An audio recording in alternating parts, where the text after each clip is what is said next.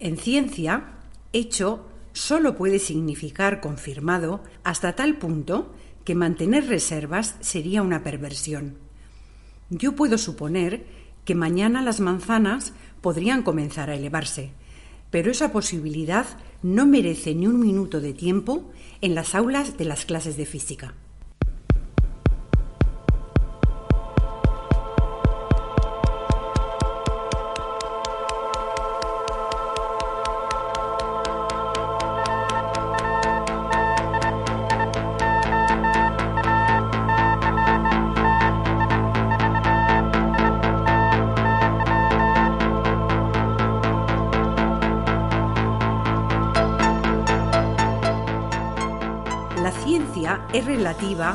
Porque se rige en una época determinada por un paradigma determinado.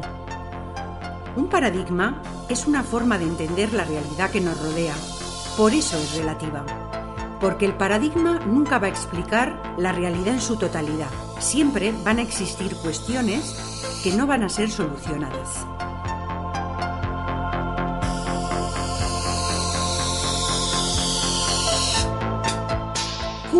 decía que si una cuestión no se soluciona, comienza a desgastar el paradigma en vigencia y se convierte en anomalía, lo que puede ocasionar que una comunidad científica decida reemplazar el paradigma vigente por otro superior.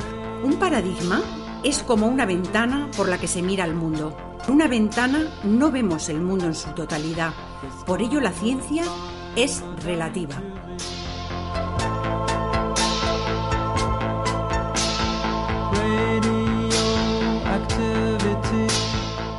Nosotros vamos a abrir nuestra pequeña ventana desde este punto de nuestro mundo y vamos a echar una mirada de niño sorprendido a esa parte del mundo que solo vemos desde nuestra ventana. Esto es ciencia relativa.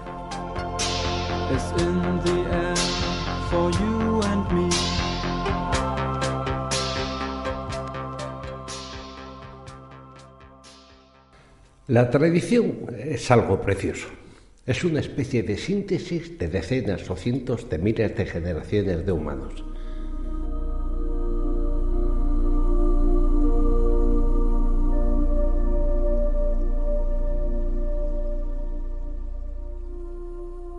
Es un don de nuestros antepasados,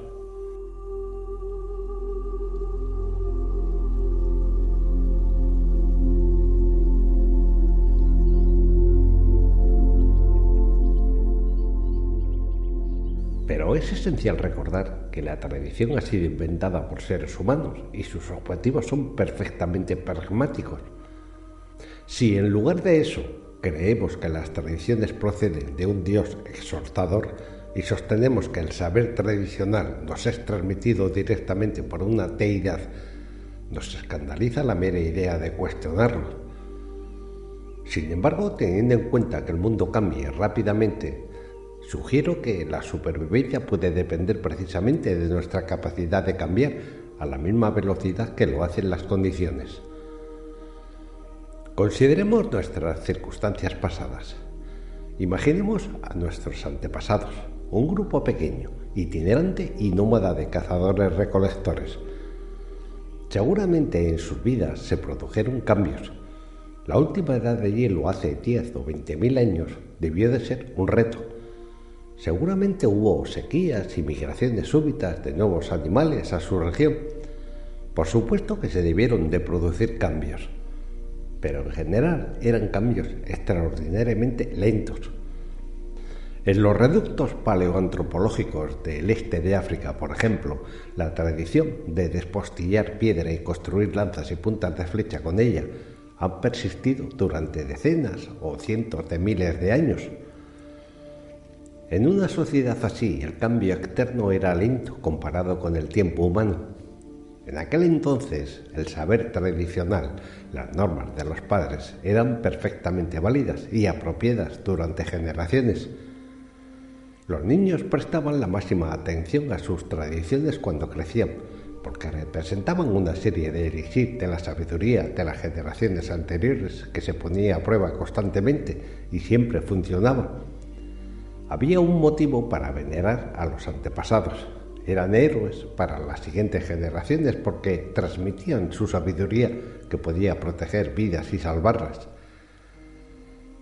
Pero comparémoslo ahora con otra realidad en la que los cambios externos, sociales, biológicos, climáticos o lo que sea, son rápidos en comparación con el ciclo de vida de una generación humana. En este caso es posible que la sabiduría de los padres no sea relevante en las condiciones actuales. Lo que nos enseñaron y aprendimos de jóvenes puede tener una relevancia dudosa en las circunstancias del día. Se produce una serie de conflicto intergeneracional y este conflicto no se limita a una generación con respecto a otra, sino que también es interno entre una misma generación, porque la parte de nosotros que fue educada hace 20 años, por ejemplo, entra en conflicto con la parte de nosotros que intenta lidiar con las dificultades de hoy. Así pues, afirmo que hay dos maneras diferentes de pensar condicionadas por estas dos circunstancias. Cuando el cambio es lento comparado con el tiempo de vida de una generación y cuando es rápido. Se desarrollan diferentes estrategias de supervivencia y me gustaría sugerir que nunca ha habido un momento en la historia de la especie humana en el que se hayan producido tantos cambios como en nuestra época. En realidad podría afirmarse que en muchos aspectos nunca habrá una época en la que se introduzca un cambio tan rápido como en nuestra generación. Pensemos, por ejemplo, en el transporte y en la comunicación. Hace solo un par de siglos, el medio de transporte más rápido era a lomos de un caballo. Ahora es esencialmente el misil balístico intercontinental. Hay un aumento de velocidad de decenas de kilómetros por hora a decenas de kilómetros por segundo. Es un incremento muy sustancial. En comunicación hace unos siglos, aparte de los sistemas raramente usados de hoguera y señales de humo, la velocidad de la comunicación era también la del caballo. Hoy en día la velocidad de la comunicación es la velocidad de la luz, que no puede ser superada por nada, lo que representa un cambio de decenas de kilómetros por hora a 300.000 kilómetros por segundo. Esta velocidad nunca podrá superarse. El mundo es totalmente diferente si la máxima velocidad de un mensaje es la que pueden alcanzar un caballo o una carabela o bien la de la luz. La velocidad de la luz significa que podemos hablar prácticamente a tiempo real con cualquier persona de la Tierra o incluso de la Luna. Y pensemos también en la medicina. Hace unos siglos la mayoría de los niños nacidos en las grandes familias de Europa morían en la infancia a pesar de contar con la mejor asistencia médica de su época. Hoy en día incluso los pobres de algunas naciones tienen una mortalidad infantil asombrosamente inferior a la de las cabezas coronadas del siglo XVII. O pensemos en la disponibilidad de medios seguros y baratos de control de la natalidad que implica una revolución en las relaciones humanas y sobre todo en la condición de las mujeres. Todo esto son cosas que han pasado muy recientemente y podemos decir muchas, pero muchísimas más, que suponen un cambio no solo en los detalles técnicos de nuestra vida, sino en nuestra idea de nosotros mismos en el mundo.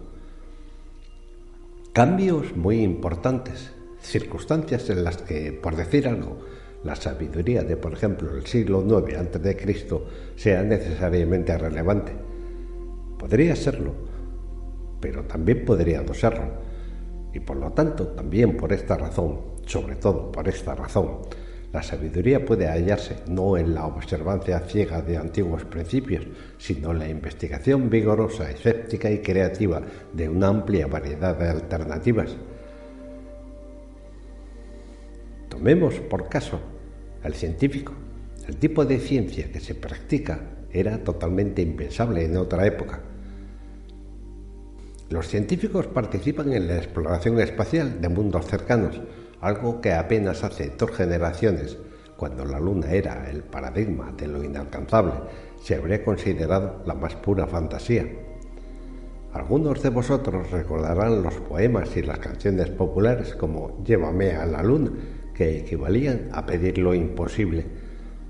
Sin embargo, en nuestra época, una docena de seres humanos ya han hollado su superficie Y como destacaremos en este programa, esta misma tecnología es la que nos permite destruirnos a nosotros mismos a escala global, una escala sin precedentes en toda la historia humana.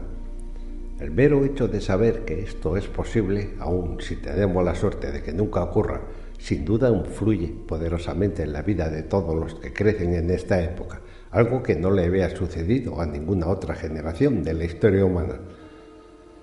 En los últimos años se han dedicado mucho, mucho tiempo a la exploración del sistema solar. Nuestros emisarios robóticos han dejado la Tierra, han visitado todos los planetas que los antiguos conocían, desde Mercurio a Saturno, y han reconocido unos 40 mundos más pequeños, los satélites de esos planetas. Hemos volado por todos esos mundos, hemos orbitado y desembarcado en tres de ellos, en la Luna, en Venus y en Marte. Hay algo así como un millón de imágenes de primer plano de otros mundos en nuestros archivos y es una experiencia notable. Se trata de un mundo que los seres humanos nunca habían conocido y que hemos explorado por primera vez. Es una cuestión del afán de aventura que creo ha sido la fuerza propulsora de la historia de la humanidad. Los mundos son encantadores, los mundos son exquisitos. Verlos constituye una especie de experiencia estética. En el caso de Marte, con las misiones de las PIC, hemos estado en la superficie de ese planeta durante años, al menos en dos escenarios, y hemos examinado nuestro entorno prácticamente todos los días en cierto sentido, hemos pasado un año en Marte en el curso de esa misión. Se ha dedicado gran parte de momentos de vigilia a pensar en Marte. Ahora bien, al terminar esta experiencia, sentimos algo que no habíamos previsto, y es que esos mundos, exquisitos e instructivos como son, hasta donde sabemos, en este momento, están privados de vida en el maravilloso paisaje marciano no hay una sola huella, ni artefacto, ni una lata de cerveza, ni una brina de hierba, ni una rata, ni siquiera, hasta donde sabemos, un microbio. En Marte, en la Luna y en Venus, los únicos planetas a los que hemos llegado, no hay, que nosotros sepamos, ningún tipo de vida. A lo mejor hay vida en algunos sitios de esos mundos que no hemos observado. Tal vez la hubo y ya no la hay Puede que un día haya vida, pero de momento lo que sabemos es que no la hay. Y después de este tipo de experiencias, uno vuelve a mirar nuestro mundo y empieza a sentir algo especial. Reconoce que lo que tenemos aquí es, en cierto sentido, raro. Como hemos dicho antes, sospecho que la vida y la inteligencia son un caso común cósmico, pero no tan común que se encuentre en todos los mundos. Y en realidad, en nuestro sistema solar, podemos descubrir que solo haya vida en este mundo. Eso nos dice que la vida no está garantizada, que la vida requiere algo especial, algo improbable.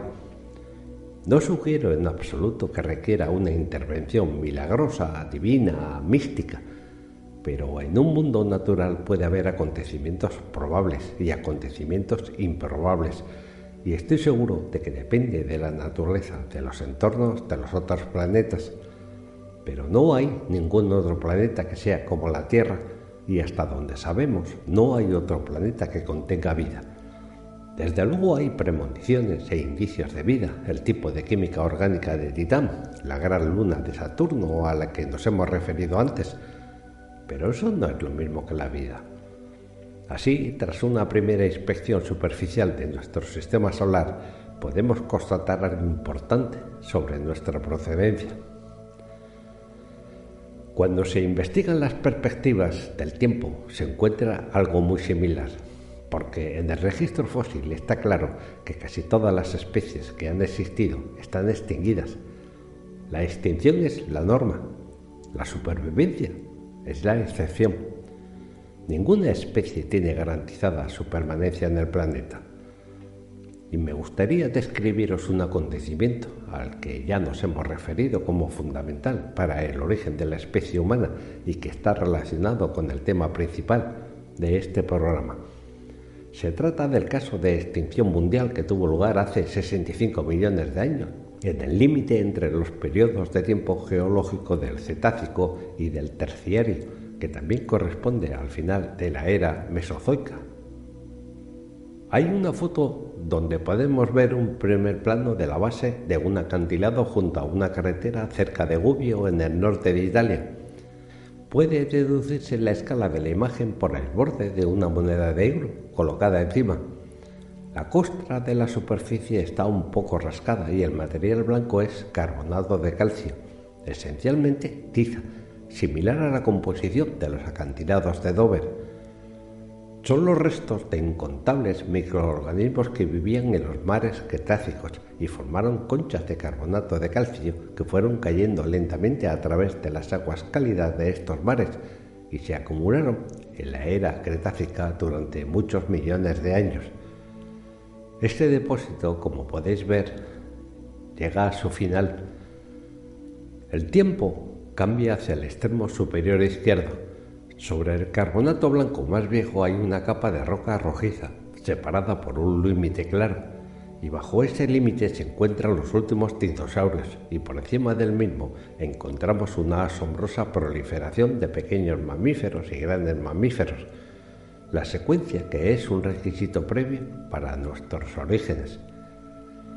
La claridad de este límite en todo el mundo sugiere un acontecimiento catastrófico bastante reciente. El límite es esa fina capa de arcilla gris que recorre la imagen en diagonal. La arcilla también, en el ámbito mundial, tiene una concentración bastante alta, anormalmente alta, de un elemento químico llamado iridio y otros elementos parecidos del grupo de metales del platino. Es sabido que los asteroides y presumiblemente también los núcleos cometarios contienen mucha más cantidad de iridio que las rocas ordinarias de la Tierra, y esta anomalía de iridio, ahora reafirmada por una amplia serie de otros datos, se toma generalmente como la prueba de lo que ocurrió para que se extinguieran los dinosaurios y la mayor parte de las demás especies de la vida en la Tierra hace 65 millones de años. Esa es la representación artística de un objeto, quizás un asteroide, quizás un núcleo cometario, que impacta en los océanos cretácicos.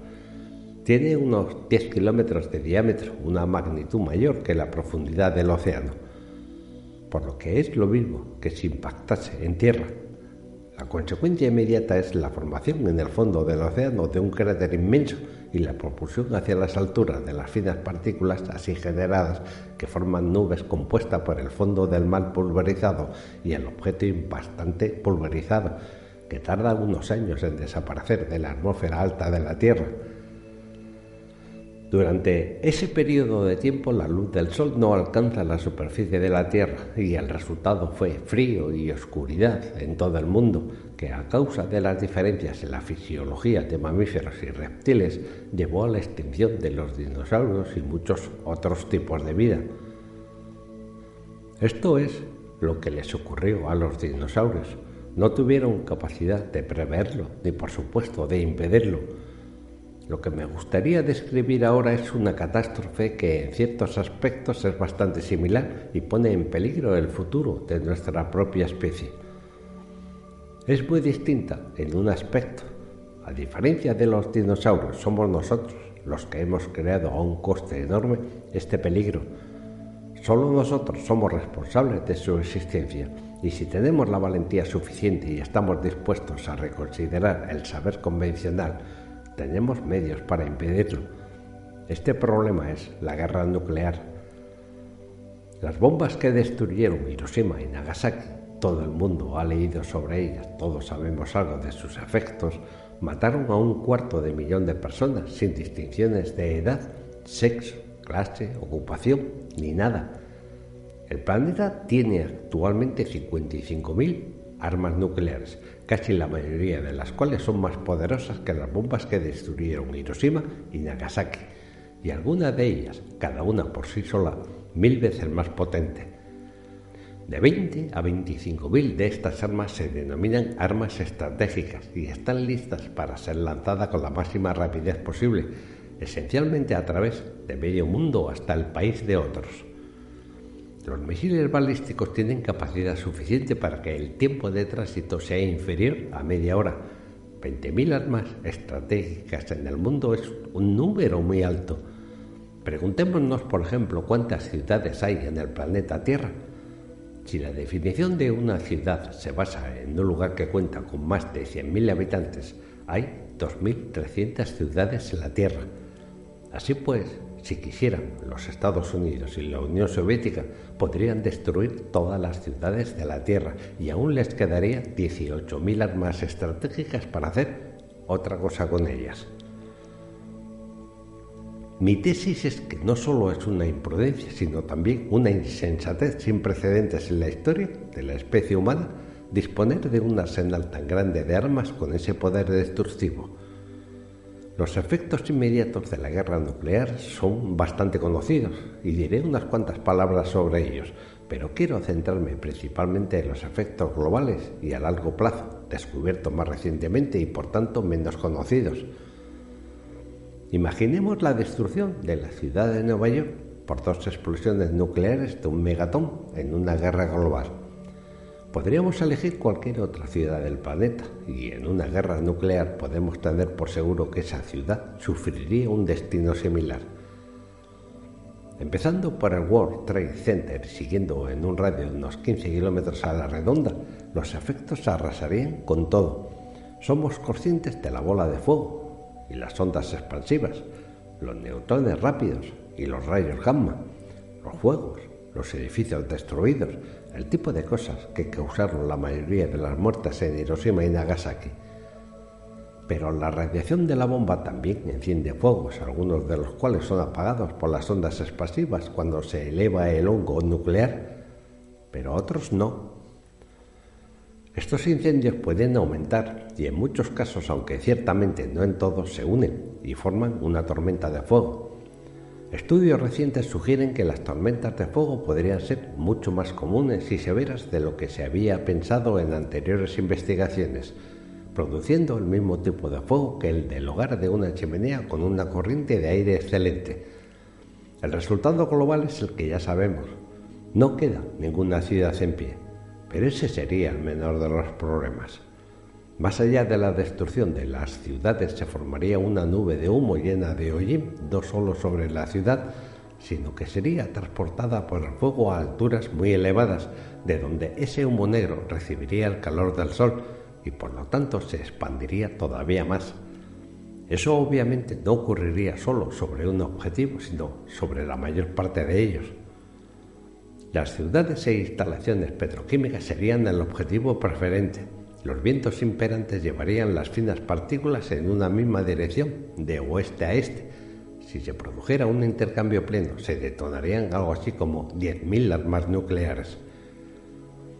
Unos 10 años después, todavía podría haber unas cuantas explosiones nucleares, por ejemplo, de comandantes de submarinos nucleares que no se hubiesen enterado de que la guerra había terminado el humo y el polvo circularían por todo el planeta y se extenderían entre el polo y el ecuador. El hemisferio norte quedaría casi totalmente impregnado de humo y polvo. Ráfagas de humo llegarían al hemisferio sur. Después, la nube atravesaría el ecuador hasta bien adentro de este otro hemisferio, y aunque los efectos serían un poco menores en este, la luz del sol disminuiría y también allí caerían las temperaturas. Se han realizado cálculos en el Centro Nacional de Investigación Atmosférica simulando una guerra de 5.000 megatones que se produjese en julio. La extensa expansión del humo 20 días después del fin de la guerra produciría descensos de la temperatura de 15 a 25 grados centígrados por debajo de lo normal. El resultado total, como podríamos imaginar, es chungo. Los efectos son globales, al parecer duran varios meses, posiblemente años. Imaginemos las desastrosas consecuencias mundiales que tendría solo la destrucción de la agricultura. La zona adiana en la latitud media septentrional es precisamente la región que constituye la fuente principal de exportación y de los expertos de alimentos al resto del mundo. Incluso países que hoy en día no tienen ningún tipo de problema de nutrición, por ejemplo Japón, podrían verse afectados de lleno por una guerra nuclear a causa de las nubes que se dirigirían al este desde China. Una diana casi segura en una contienda. Pero incluso dejando eso de lado, que no hubiese efectos climáticos en Japón y no se lanzara ni una sola arma nuclear, más de la mitad de los alimentos que come la gente en ese país son importados Solo eso mataría una cantidad enorme de personas en Japón y los efectos reales serían mucho peores. Cuando los científicos intentan valorar cuáles serían las consecuencias de una guerra nuclear, lo preocupante no son solo los efectos instantáneos, que serían francamente malos. La Organización Mundial de la Salud calcula que en una contienda de esas características especialmente cruel, los efectos inmediatos podrían matar casi a la mitad de personas del planeta, pero también hay que tener en cuenta el invierno nuclear, el frío, la oscuridad que hemos descrito antes, condiciones que no solo matarían a personas, a las plantas agrícolas, a los animales domésticos, sino también al ecosistema. En el momento en que los supervivientes quisieran ir al ecosistema natural para vivir de él, lo encontrarían gravemente afectado hay una especie de brebaje de brujas cuyos efectos apenas han sido estudiados por las instituciones de defensa, si bien algunas lo han analizado más que otras. Entre ellos, por ejemplo, estarían las pirotoxinas, la niebla de gas venenoso producida por la quema de materiales sintéticos modernos de las ciudades, el aumento de rayos ultravioleta debido a la destrucción parcial de la capa protectora de ozono, y la lluvia radiactiva a medio plazo, que resulta ser unas 10 veces más de lo que decían las confiadas garantías de distintos gobiernos. El resultado final de los efectos simultáneos de estas tensiones diversamente graves para el medio ambiente será sin duda la destrucción de nuestra civilización global, incluidas las naciones del hemisferio sur muy alejadas del conflicto, naciones, si es que hay alguna, que no habrían participado en la disputa entre Estados Unidos y la Unión Soviética, y sobre todo, huelga decirlo, naciones de latitud media septentrional. Más allá de eso, muchos biólogos creen que tras la probable extinción masiva de plantas, animales y microorganismos, podría darse la posibilidad de una reestructuración absoluta del tipo de vida que tenemos en la Tierra, Tal vez no sería tan grave como la catástrofe del Cretácico terciario, pero se acercaría mucho. Una serie de científicos han dicho que en esas circunstancias no puede excluirse la extinción de la especie humana. Lo de la extinción me parece grave. Es difícil concebir algo más grave, más digno de nuestra atención y que exija más nuestra intervención inmediata para impedirlo. La extinción es para siempre es algo que desmonta la empresa humana y convierte en inútiles las actividades de todos nuestros antepasados durante estos cientos de miles o millones de años, porque sin duda, si lucharon por algo, fue por la continuidad de nuestra especie. Y sin embargo, el registro paleontológico es absolutamente claro. La mayor parte de las especies acaban extinguiéndose. Nada nos garantiza que no nos ocurra a nosotros. Con el curso normal que llevan los acontecimientos podría pasarnos. Solo habría que esperar lo suficiente. Un millón de años es poco para una especie, pero nosotros somos una especie peculiar. Hemos inventado el medio de nuestra propia autodestrucción y puede decirse que somos solo levemente reacios a utilizarlo. Eso es lo que en una serie de teologías cristianas recibe el nombre de crímenes contra la creación la destrucción masiva de seres en el planeta, la interrupción de la ecología exquisitamente equilibrada que ha ido configurándose con esfuerzo a través del proceso evolutivo de este planeta. Así pues, y dado que se reconoce claramente como un crimen teológico, además de un crimen de muchos otros tipos, es razonable preguntarse, ¿dónde están las religiones? Las religiones establecidas, los posibles religiosos de pensamiento independiente, en lo relativo a la guerra nuclear, ¿dónde está? Me parece que esta es la cuestión, sobre todas las demás, por la que puede calibrarse y juzgarse todas las religiones, porque no cabe duda de que si la religión o todo el resto ha de continuar, la conservación de la vida es esencial, y desde mi punto de vista creo que no hay cuestión de mayor urgencia. La guerra nuclear pone en peligro todo lo que nos puede interesar, sean cuales sean las esperanzas personales de futuro que abriguemos, las ambiciones para nuestros hijos y nietos, las expectativas generalizadas para las futuras generaciones, todo está fundamentalmente amenazado por el peligro de la guerra nuclear. Me parece que hay muchos aspectos en los que la religión puede empezar a desempeñar un papel beneficioso un papel útil, saludable, práctico y funcional en la prevención de la guerra nuclear y hay otros que tal vez sean posibilidades más remotas, pero teniendo en cuenta lo que está en juego, vale la pena considerarlos. Uno de ellos tiene que ver con la perspectiva. Bien es cierto que no todas las religiones tienen esta perspectiva de vigilancia y protección de la tierra por parte de hombres y mujeres, pero podrían tenerla. La idea es que este mundo no está aquí solo para nosotros, que es de todas las futuras generaciones humanas, y no solo humanas.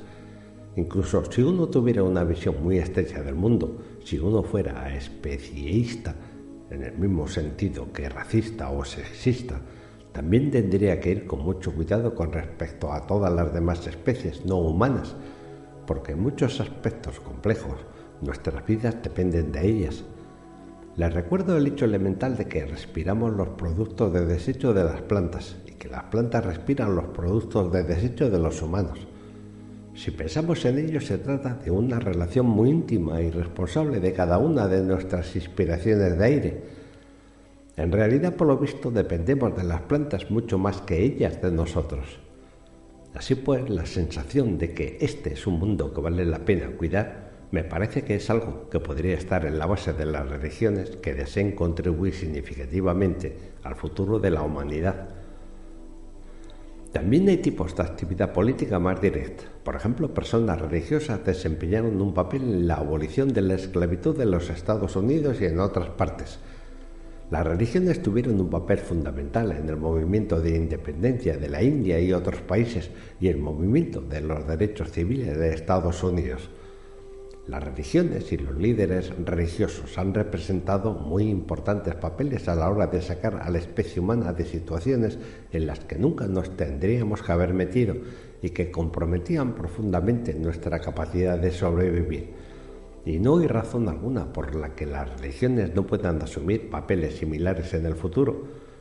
Por supuesto hay circunstancias ocasionales, miembros del clero que han llevado a cabo tal tarea en tal crisis concreta, pero es difícil encontrar una religión mayoritaria que haya convertido este tipo de actividad política en su objetivo principal. También hay que contemplar la cuestión de la valentía moral. Las religiones, al estar institucionalizadas y tener muchos miembros, son capaces de proporcionar modelos, de demostrar que los actos de conciencia son meritorios, respetables. Pueden tocar temas delicados, el Papa, por ejemplo, ha planteado, aunque no ha respondido, la cuestión de la responsabilidad moral de los trabajadores que desarrollan y producen armas de destrucción masiva. ¿O está bien siempre que haya una excusa local? ¿Hay excusas mejores que otras? ¿Qué implicaciones tiene para los científicos, para los ejecutivos de empresas, para los que invierten en estas empresas, para el personal militar? El arzobispo de Amarillo ha animado a los trabajadores de unas instalaciones de armas nucleares de su diócesis a dejar el trabajo. Hasta donde yo sé, nadie le ha hecho caso. Las religiones pueden recordarnos verdades poco populares. Las religiones pueden decirle la verdad al poder. Es una función muy importante que a menudo no realizan otros sectores de la sociedad. Las religiones también pueden poner freno a sus propias ideologías sectarias, especialmente cuando van contra la supervivencia humana. Pienso, por ejemplo, en la visión fundamentalista cristiana de los Estados Unidos de que el fin del mundo está predicho de manera infalible en el Apocalipsis, que los detalles del libro del Apocalipsis son tan similares a los de una guerra nuclear que un cristiano tiene la obligación de no impedirla el cristiano que lo intentase interferiría en el plan de Dios. De acuerdo, soy consciente de que lo que hemos expuesto con mayor simplicidad que los defensores de estas opiniones, pero creo que el resultado es el mismo. los cristianos pueden desempeñar un papel útil intentando tranquilizar a los que tienen esas ideologías, porque son muy peligrosos, son más peligrosos que un tonto con un látigo.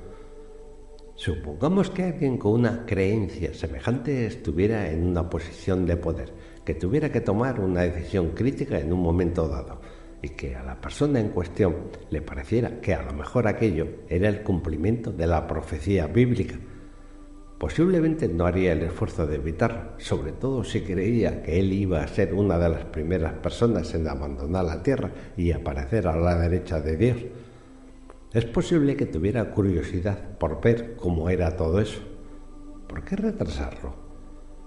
La religión tiene una larga historia de brillante creatividad en el terreno del mito y la metáfora, y este es un momento que pide a gritos un mito y una metáfora pertinentes las religiones pueden combatir el fatalismo, pueden engendrar esperanza, pueden clarificar nuestros vínculos con otros seres humanos en todo el planeta, pueden recordarnos que estamos todos juntos en esto. La religión puede hacer muchas cosas para intentar impedir esta catástrofe definitiva, definitiva para nosotros y quiero subrayar que no hablo de la eliminación de toda vida en la Tierra. Sin duda, las cucarachas, la hierba, los gusanos que sintetizan sulfuro y viven en respiraderos hidrotermales en el fondo del mar sobrevivirán a una guerra nuclear. No es la Tierra lo que está en juego. No es la vida en la Tierra lo que está en juego. Lo que está en juego es nuestra existencia como seres humanos y todo lo que nosotros defendemos.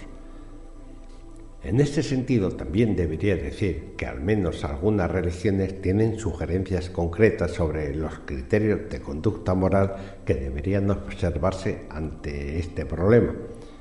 No lo garantizo, yo no lo sé, el experimento no se ha llevado a cabo y en especial está el tema de la regla de oro.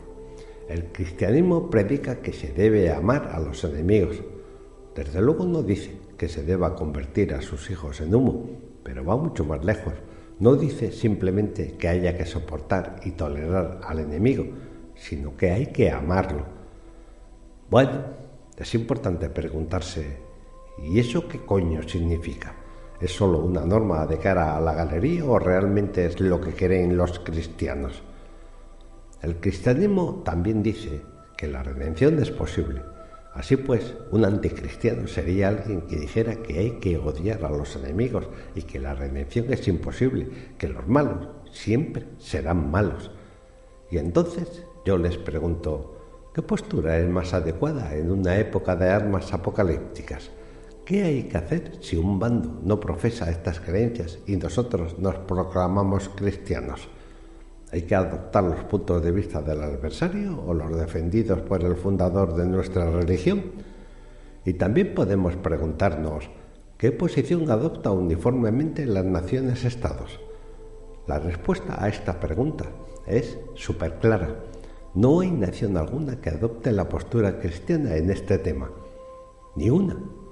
Hay unas 140 naciones en la Tierra y hasta donde yo sé, ninguna de ellas defiende el punto de vista del cristianismo.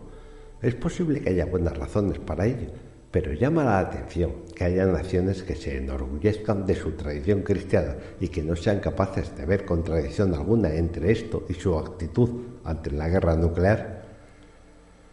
Y esto no sucede solo con el cristianismo. La regla de oro fue predicada por el rabino Gilel antes de Jesús y por el Buda siglos antes que el rabino Gilel. Se encuentra en muchas religiones diferentes, aunque de momento, sin embargo, limitémonos al cristianismo. Me parece que el mandamiento de amar a nuestro enemigo para el cristianismo debe ser algo fundamental. Es precisamente la contundencia de la regla de oro lo que lo distingue. No va acompañada de otras frases que digan amad a vuestro enemigo, a no ser que realmente éste no os guste nada. Dice pura y llanamente, amad a vuestro enemigo, sin condicionales, sin copulativas y sin adversativas. La no violencia política ha logrado maravillas en nuestro tiempo. Mohammed Gandhi y Martin Luther King consiguieron unas victorias extraordinarias y para mucha gente inesperadas Incluso podría ser un nuevo enfoque práctico, diferente, sin duda asombroso, frente a la carrera armamentística nuclear. Quizás no, quizás sea erróneo o inútil, quizás el punto de vista cristiano sobre este tema sea inapropiado en la era nuclear, pero ¿no es curioso que ninguna nación de cristianos lo haya adoptado? Los líderes soviéticos no profesan el cristianismo, por tanto, si no siguen el camino del amor, no están en contradicción con sus creencias. Pero si los líderes de otras naciones occidentales se declaran cristianos, ¿cómo deberían actuar? Subrayo que yo no defiendo necesariamente una política así. No sé si funcionaría. Como he dicho, puede ser de una ingenuidad lamentable. Pero ¿no deberían aquellos que hacen exhibición pública manifiesta de su cristianismo seguir lo que sin duda es uno de los principios fundamentales de su fe? La frase de haz a los demás lo que te gustaría que te hicieran a ti tiene un corolario. Otros harán contigo lo que tú hagas con ellos. Y eso incluye, entre otras cosas, la historia de la carrera armamentística nuclear. Creo que si no pueden obrar en consecuencia, los políticos practicantes de esta religión deberían confesar y admitir que son cristianos fracasados o aspirantes a cristianos pero no son cristianos con todas las de la ley, sin calificativos ni guiones. Pienso, por tanto, que la perspectiva de la Tierra dentro del espacio y el tiempo es algo que tiene una fuerza enorme, no solo educativa, sino moral y ética. Creo que es una suerte para nosotros vivir en una época en que las imágenes de la Tierra desde el espacio están prácticamente a disposición de todos las vemos por la noche en el parte meteorológico y apenas nos paramos a pensar en lo extraordinario que es nuestro planeta, la Tierra, nuestra morada, el sitio de donde venimos, visto desde el espacio.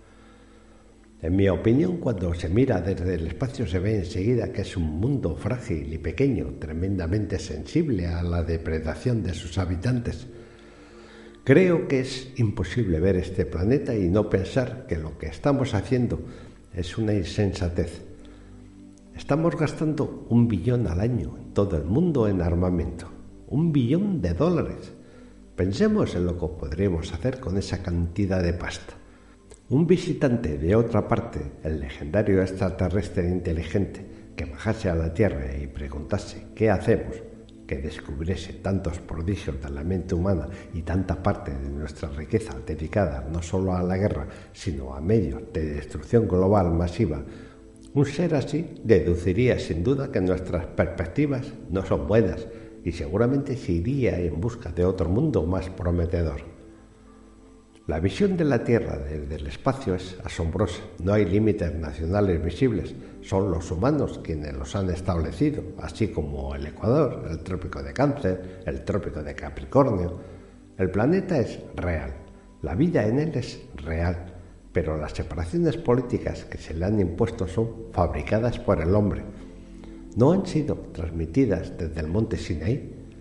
Todos los seres de este pequeño mundo son mutuamente dependientes.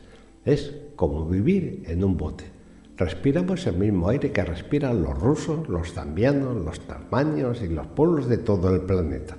Sean cuales sean las causas que nos dividen, como he dicho antes, la Tierra aún estará aquí mil o un millón de años más. La pregunta, la pregunta clave, la pregunta fundamental, en cierto sentido, la única pregunta es, ¿estaremos también nosotros? Pues el próximo programa acabaremos con estas dudas.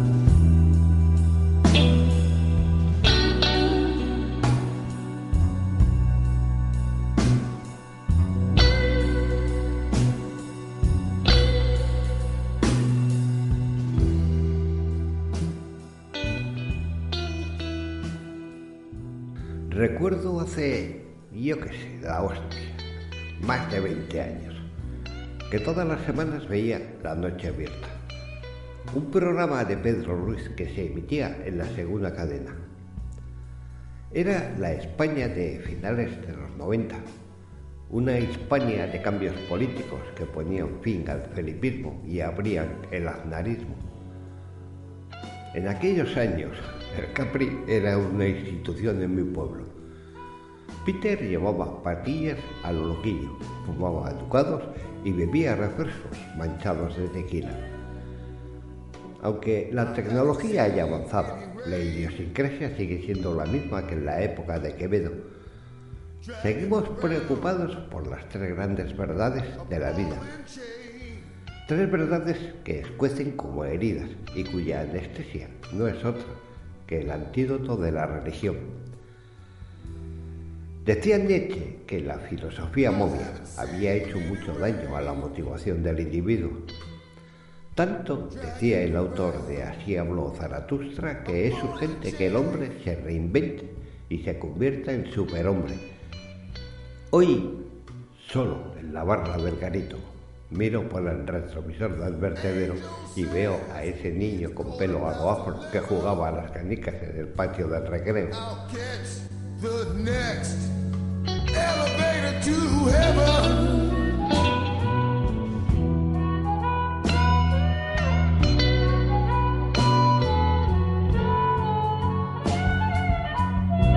Time can be a second, can be a minute, an hour, or even a day.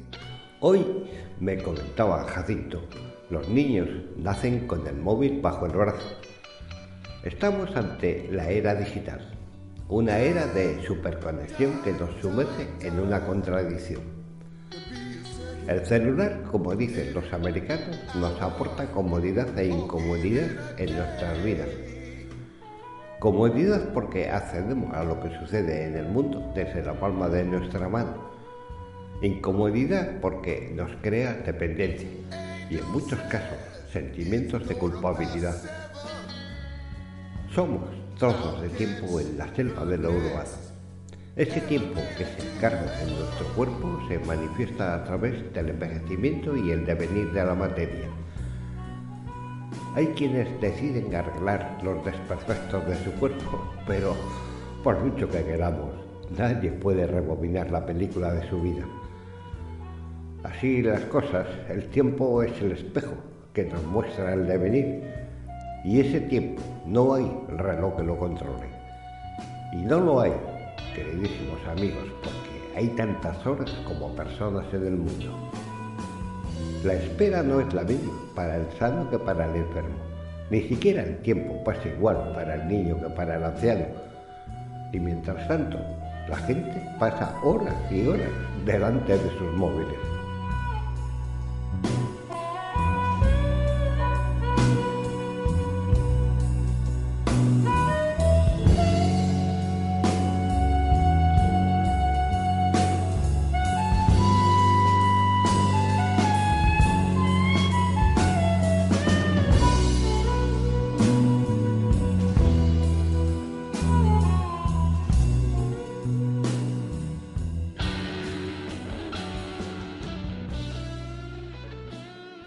Móvil ataca nuestro tiempo, nos roba aquello que somos y nos secuestra nuestro ser.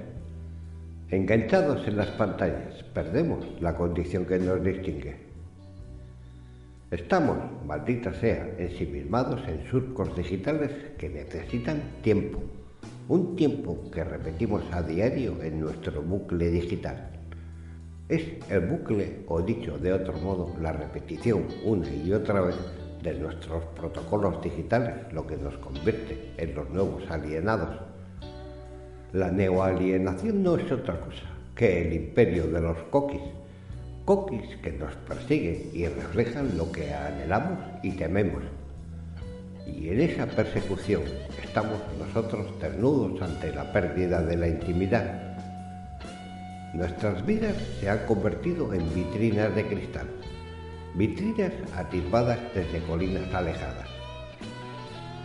En la noche abierta, Pedro Ruiz accedía, siempre del consentimiento, a la intimidad del entrevistado.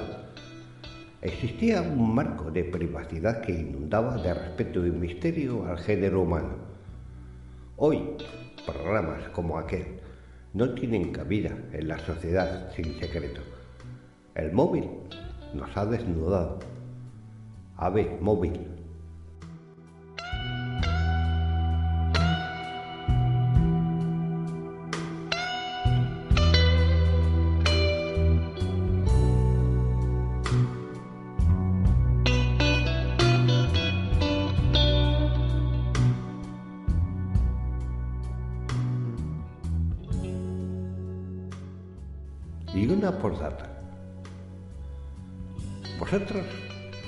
sabéis en qué se parece un móvil y un preservativo? En que los dos le dan cobertura a un capullo.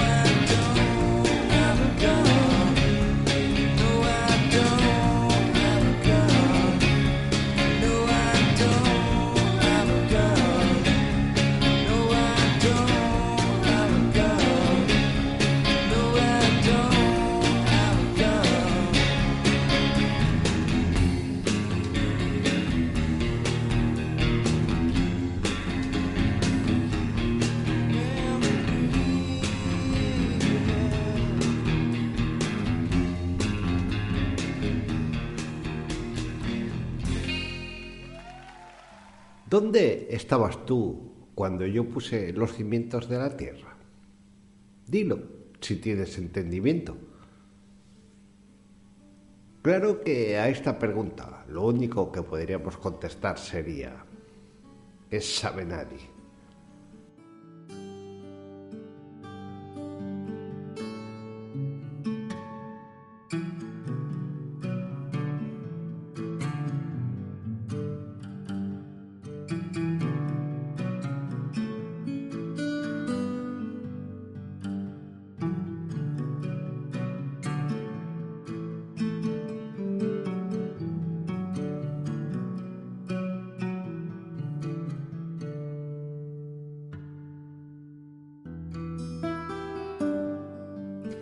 Especulación sobre el origen del universo es una vieja actividad humana que está sin resolver, ya que pretendemos saber algo que no sabemos si llegó a ocurrir, toda vez que incluso podría ser que el universo esté aquí desde siempre. Y si llegó como algo nuevo, tampoco sabemos a ciencia cierta cómo y de dónde lo hizo. Pero nosotros, los humanos, no dejamos de especular con esta cuestión de compleja resolución y dejamos volar nuestra imaginación en forma de conjeturas y teorías que no siempre son el fiel reflejo de lo que pudo pasar, que de momento permanece en el más profundo anonimato.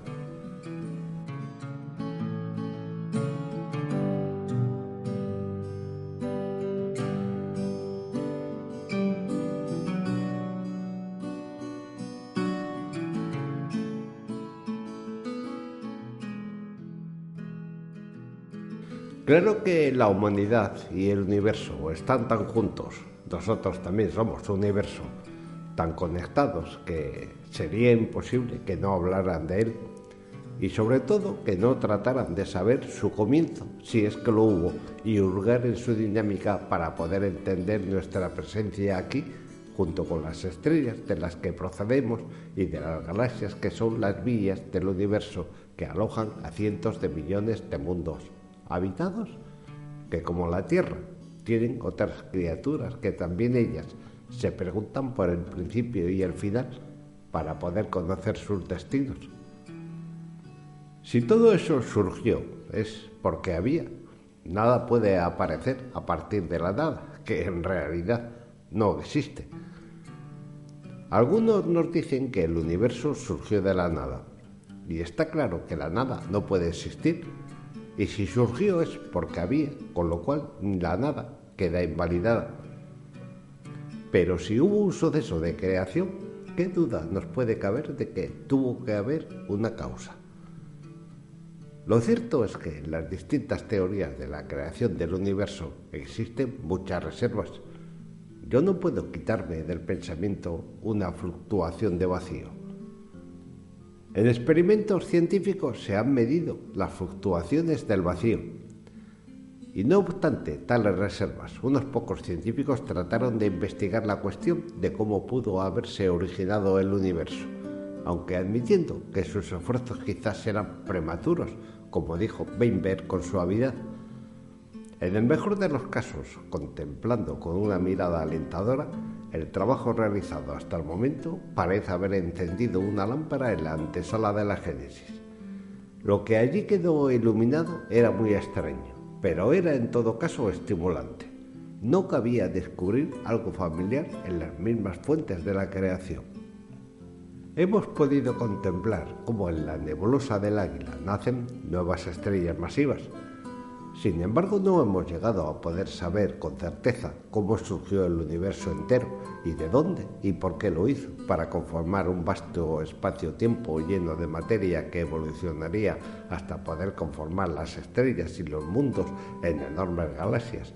Y en esos mundos pudieron surgir criaturas que, conscientes de ser, llegaron desde un nivel animal rudimentario hasta los más sofisticados pensamientos que les hicieron preguntarse ¿Quiénes somos? ¿De dónde venimos? ¿Hacia dónde coño vamos? Y esas preguntas, realizadas 14.000 millones de años después del comienzo del tiempo y junto a la pregunta del origen del universo, todavía no han podido ser contestadas. Nuestro intelecto evoluciona, pero sus límites son patentes. Una estrella que se forma en la nebulosa comienza siendo protoestrella y cuando entra en la secuencia principal brilla durante miles de millones de años, durante los cuales crea nuevos elementos a partir del más sencillo, el hidrógeno. Los cambios de fase que se producen por fusión en el horno nuclear de las estrellas son los que han permitido que existieran los materiales necesarios para la química de la vida que al menos hasta donde sabemos no apareció en nuestro planeta Tierra hasta hace unos 4.000 millones de años y desde entonces ha estado evolucionando para que ahora nosotros podamos preguntarnos por el origen del universo. Los científicos han imaginado y han puesto sobre la mesa para su estudio dos hipótesis, la llamada génesis del vacío y la otra génesis cuántica, y ambas parecían indicar mejor lo que el futuro cercano podía deparar al conocimiento humano sobre el origen del universo. La génesis del vacío. El problema central de la cosmología es explicar cómo algo surge de la nada. Y por algo entendemos la totalidad de la materia y la energía, el espacio y el tiempo, el universo que habitamos. Pero la cuestión de lo que significa nada es más sutil en la ciencia clásica, nada era un vacío, el espacio vacío caía entre dos partículas de materia. Pero esta concesión siempre planteaba problemas, como lo atestigua la prolongada indagación sobre si el espacio estaba lleno de éter y en todo caso no sobrevivió al advenimiento de la física cuántica. El vacío cuántico nunca es realmente vacío, sino que rebosa de partículas virtuales. Las partículas virtuales pueden ser concebidas como la posibilidad esbozada por el principio de indeterminación de Heisenberg de que una partícula real llegue en un tiempo determinado a un lugar determinado. Como las siluetas que salen de pronto en un campo de tiro policial, esas siluetas representan no solo lo que es, sino también lo que podría ser. Desde el punto de vista de la física cuántica, toda partícula real Está rodeada por una corona de partículas y antipartículas virtuales que borbotean del vacío, interaccionan unas con otras y luego desaparecen. Las ondas fluctúan de forma aleatoria e impredecible, con energía positiva momentáneamente aquí, energía positiva momentáneamente allí y energía cero en promedio. El aspecto de partícula está incorporado en el concepto de partículas virtuales, es decir, partículas que pueden nacer en pares, dos partículas a un tiempo, viviendo temporalmente de la energía que se produce en las fluctuaciones tomada prestada de regiones vecinas del espacio, y que luego se aniquilan y desaparecen, devolviendo la energía a esas regiones vecinas.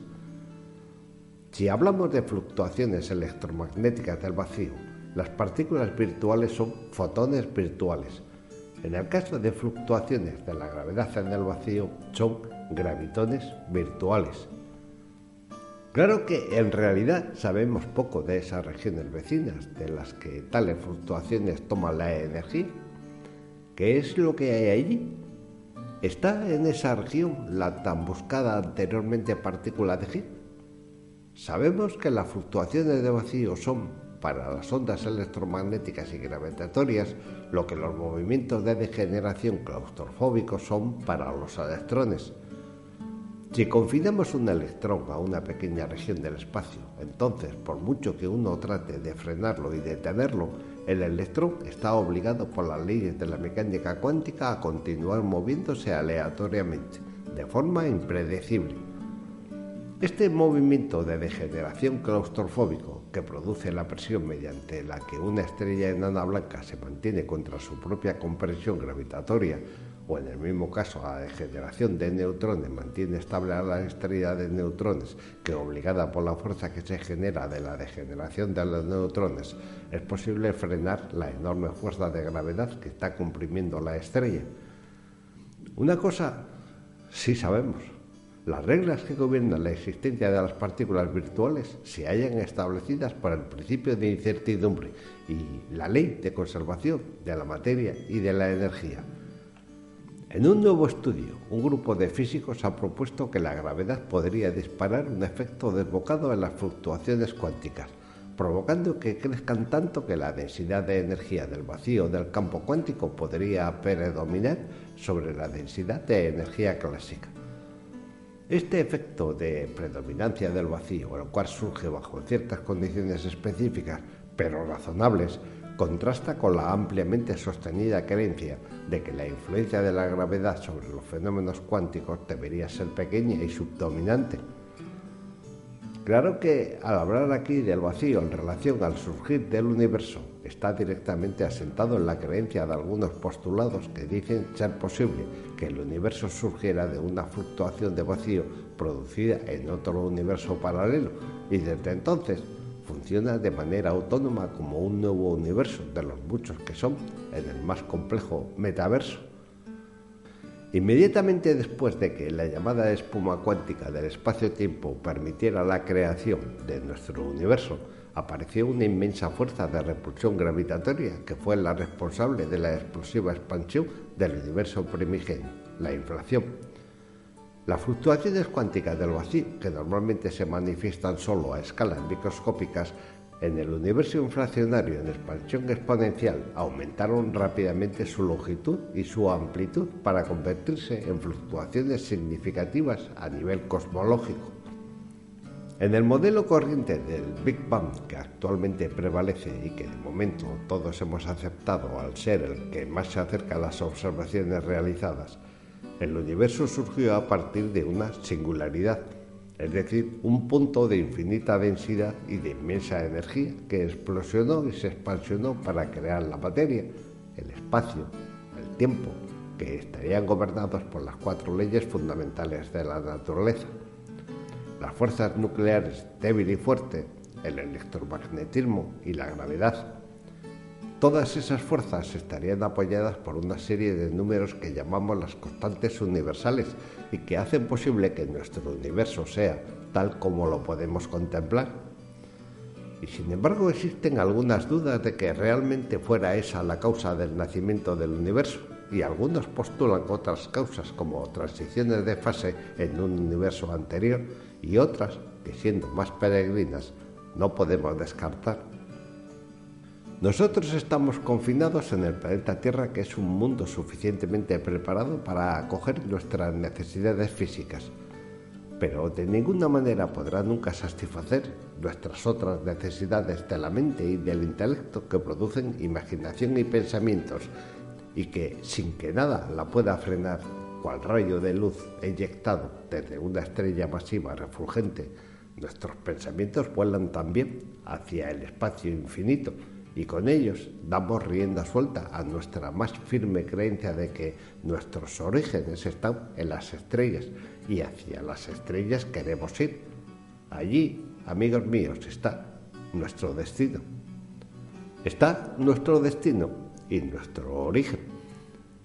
El universo es grande el universo es inmenso. El universo es casi infinito. Pero, ¿y nosotros?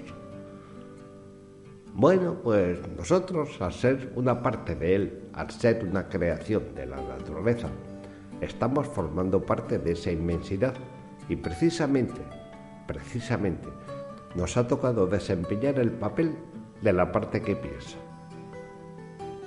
¿Tendrá eso algún significado? Yo no lo sé, pero realmente, ¿qué sabe nadie?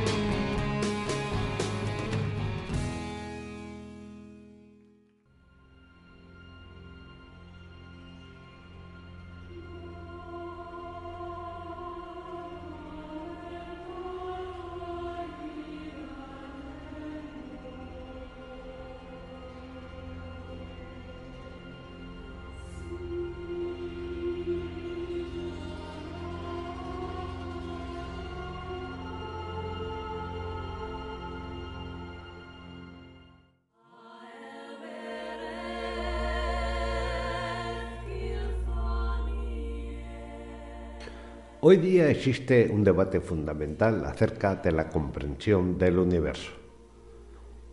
Este debate tiene lugar entre los racionalistas y los metafísicos y sus maneras opuestas de contemplar el mundo. Se supone que solo puede quedar uno, que la explicación final del universo ha de tener un resultado determinado.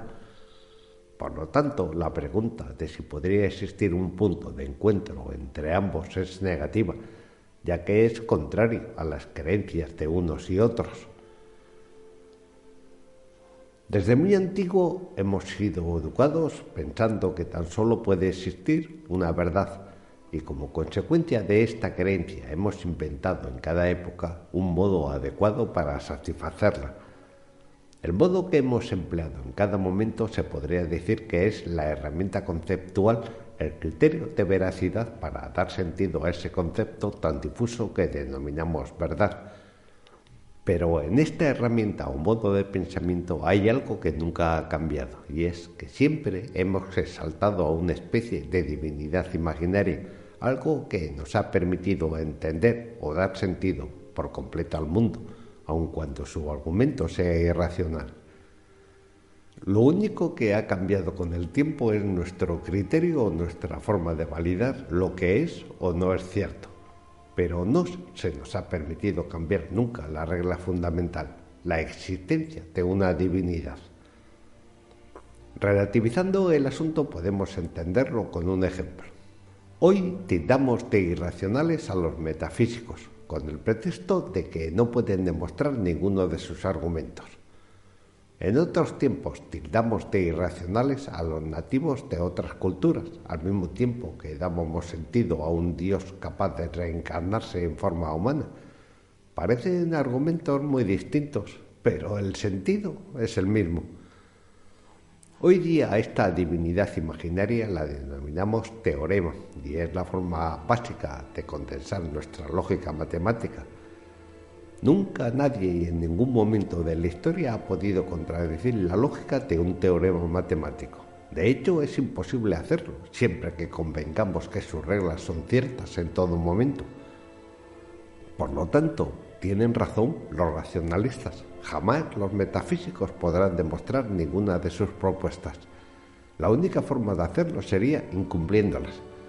Ahora bien, esto supone ir contra una especie de regla universal, más antigua incluso que nuestra aceptación de la divinidad, y es que, como todos sabemos, las matemáticas son perfectas para entender el universo. De acuerdo con Buckminster Fuller, no debemos intentar cambiar un sistema, tenemos que construir uno nuevo que haga que el anterior se vuelva obsoleto. O en otras palabras, si no puedes con tu enemigo, únete a él descubre cómo piensa y cambia sus creencias. Y Albert Einstein ya lo hizo. Ese científico con su teoría de la relatividad se saltó las reglas matemáticas y cambió el sistema. Él estaba convencido de que las matemáticas eran perfectas para describir todo cuanto sucede en su mundo lógico e imaginario, pero que eran incompletas para describir la realidad. Este argumento se conoce como incompletitud y establece que ningún sistema puede decir nada acerca de su propia existencia y que, en consecuencia, todo lo que diga sobre ella será simplemente una creencia, una fe irracional. Siempre habrá una respuesta, por imposible que parezca, que no podremos demostrar utilizando la herramienta matemática, una respuesta que, aunque exista, no podemos decir nada de ella. Por eso los metafísicos también tienen razón en sus planteamientos. A esta posibilidad de que exista un plano inmaterial de la realidad, algo que no podemos detectar, aunque intuyamos que pertenece a la realidad, la denominamos una respuesta fuera del sistema. Se podrá estar en contra de ella, pero lo cierto es que no existe ningún criterio lógico de pensamiento que desmienta ninguna de sus afirmaciones. Prueba de ello es nuestra tendencia creciente a admitir, más allá de un argumento racional, que la mente crea la realidad. Y esto sucede porque los racionalistas se suponen exentos de la carga de la prueba. Según ellos es la otra parte la que debe demostrar de forma racional la existencia de su divinidad, ese plano metafísico o inmaterial de la realidad, ese plano en el que según ellos todos estamos conectados. No podemos, por lo tanto, decir nada acerca de la existencia de un sistema. No podemos usar sus reglas para demostrar que son incorrectas. Este es el método circular de pensamiento que hace que sea inútil el enfrentamiento. Por lo tanto, debe de ser cierto que desde dentro no podemos hacer nada. Tenemos que salirnos fuera de su sistema de creencias. Tenemos que crear un nuevo sistema el racionalista siempre te pedirá que demuestres la existencia de ese plano inmaterial de la realidad. Y el problema, por lo tanto, es quién pone las herramientas para hacer esto. Para el racionalista la única regla válida o herramienta son las matemáticas, básicamente porque establecen la presunción de que no puede haber otra. Matemáticamente existen unos pocos métodos de demostración todos ellos solemos aprenderlos en la adolescencia, en un periodo en que pasamos de la infancia a la edad adulta y en el que solemos estar interesados en otras cosas. Realmente es el peor momento para pensar en contradecir la regla lógica. No la cuestionamos y de esa manera pasa a formar parte de nuestras creencias. Todos los métodos de demostración matemática se basan en que será correcto todo lo que hagamos en matemáticas si nunca incumplimos las reglas, lo que representa realmente un absurdo en sí mismo, un sistema circular. Alternativamente consideramos la reducción al absurdo o el contraejemplo como una manera alternativa de demostración matemática. De acuerdo con este método de pensamiento, es absurdo todo aquello que contradiga la regla matemática que en su esencia es esta. Una solución no puede ser nunca igual a su opuesta. Realmente todos los métodos de demostración matemática tienen el mismo comportamiento. Es una absurdidad todo lo que no se pueda demostrar siguiendo este criterio de veracidad. Poner en cuestión la regla matemática pasa por contradecir su principal premisa lógica. Decir que una solución no puede ser igual a su opuesta es algo equivalente conceptualmente a decir que una unidad matemática ha de ser adimensional. Es ella y nada más, una única verdad. Por eso en matemáticas decimos que un punto no tiene dimensión, que no existe en realidad. Pero resulta que las matemáticas son profundamente contrarias al funcionamiento de la realidad. Físicamente una unidad nunca ha sido ni será adimensional. En la naturaleza no se da nunca una única respuesta. Todo lo más que hemos podido decir de ella es que sus resultados siempre son indeterminados, dos posibles estados. La relatividad es un ejemplo perfecto. Pero es lo mismo que pasa en el mundo cuántico, cuyo único principio básico es que nada puede ser estrictamente definido, que todo es indeterminado. La teoría del Big Bang también ahonda en este concepto. Todo nuestro universo puede ser reducido de forma conceptual y en consecuencia matemática a un punto inicial. Por lo tanto, lo contrario también puede ser cierto. Un punto puede contener todo un universo. Quizás el ejemplo más claro de la indeterminación, relatividad o probabilidad en que se basa el universo sea el cuanto de Planck. Normalmente decimos de él que es la unidad mínima en que podemos cuantificar el universo. Y eso es cierto, pero resulta que un cuanto de Planck, aunque sea una unidad, no es adimensional, sino que es capaz de expresarse en varias dimensiones diferentes. Longitud de Planck, tiempo de plan, etc. Realmente nuestra concepción matemática más básica es contraria a la percepción que tenemos del funcionamiento del universo, la dualidad del espacio-tiempo o del futuro y el pasado. Este plano inmaterial de la realidad ya ha sido puesto de relieve en múltiples experimentos. No solo la mecánica cuántica es un ejemplo, también los agujeros negros, la energía oscura que permea el universo, Bajo el criterio metafísico no tiene sentido tratar de detectar el plano inmaterial. Esto es una absurdidad. No tiene sentido colisionar partículas fundamentales para tratar de encontrar patrones de comportamiento inmateriales. Para los racionalistas este criterio no es válido, argumentando con el pretexto de que es cuestión de tiempo que podamos hacerlo. Siguiendo el método matemático, al final obtendremos las respuestas que queremos, o si no, no las inventaremos. Tan solo tenemos que cambiar el nombre para ello. Detrás de este razonamiento existe el convencimiento irracional de que todo tiene un principio y todo tiene un final, y en consecuencia todo es susceptible de ser calculado. No pensamos que pueda haber otras explicaciones de la realidad. No damos sentido a su existencia, pero esto únicamente sucede como consecuencia de nuestras creencias. Nos sometemos a un criterio de verdad absoluta y pensamos que no puede haber otro método de demostrar la realidad. El pensamiento racional es este. ¿Cómo podría haber otro criterio más completo si las matemáticas son perfectas para describir la realidad y todas nuestras leyes físicas se basan en ellas? ¿Cómo podemos salir de un argumento circular, lógicamente creando un nuevo paradigma de pensamiento, una forma de pensar absurda e irracional y completamente opuesta a las creencias matemáticas.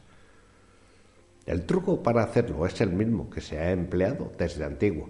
Se trata de crear un sistema de pensamiento circular pero que sea consistente consigo mismo. Será irracional, y estamos de acuerdo, pero es que el método matemático también sigue el mismo principio. Tan solo es racional lo que está dentro de su esfera de conocimiento. La cuestión, por lo tanto, es, ¿podemos crear otra esfera de conocimiento tan consistente como la esfera matemática, siendo a su vez opuesta a ella? Lo cierto es que podemos hacerlo. La única condición que hemos de tomar en consideración es que dicha solución sea siempre opuesta a ellas. En esencia, este sería el razonamiento. La reducción al absurdo matemática establece que una solución opuesta al sistema es irracional, dado que nunca será capaz de ofrecer una respuesta determinada. En oposición, el criterio opuesto, el metafísico, establece que todo es indeterminado y que precisamente esta es la respuesta la ausencia perpetua o eterna en el universo de un resultado determinado. La viabilidad de esta respuesta está fundamentada en la existencia del eterno movimiento. Es lo que se conoce como principio de indeterminación.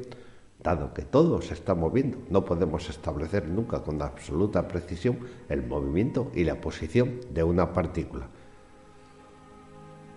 En el fondo, el criterio metafísico también es irracional, dado que un sistema basado eternamente en la dualidad, en el fondo sigue una regla, una regla determinada de comportamiento. Se trata de un sistema irracional.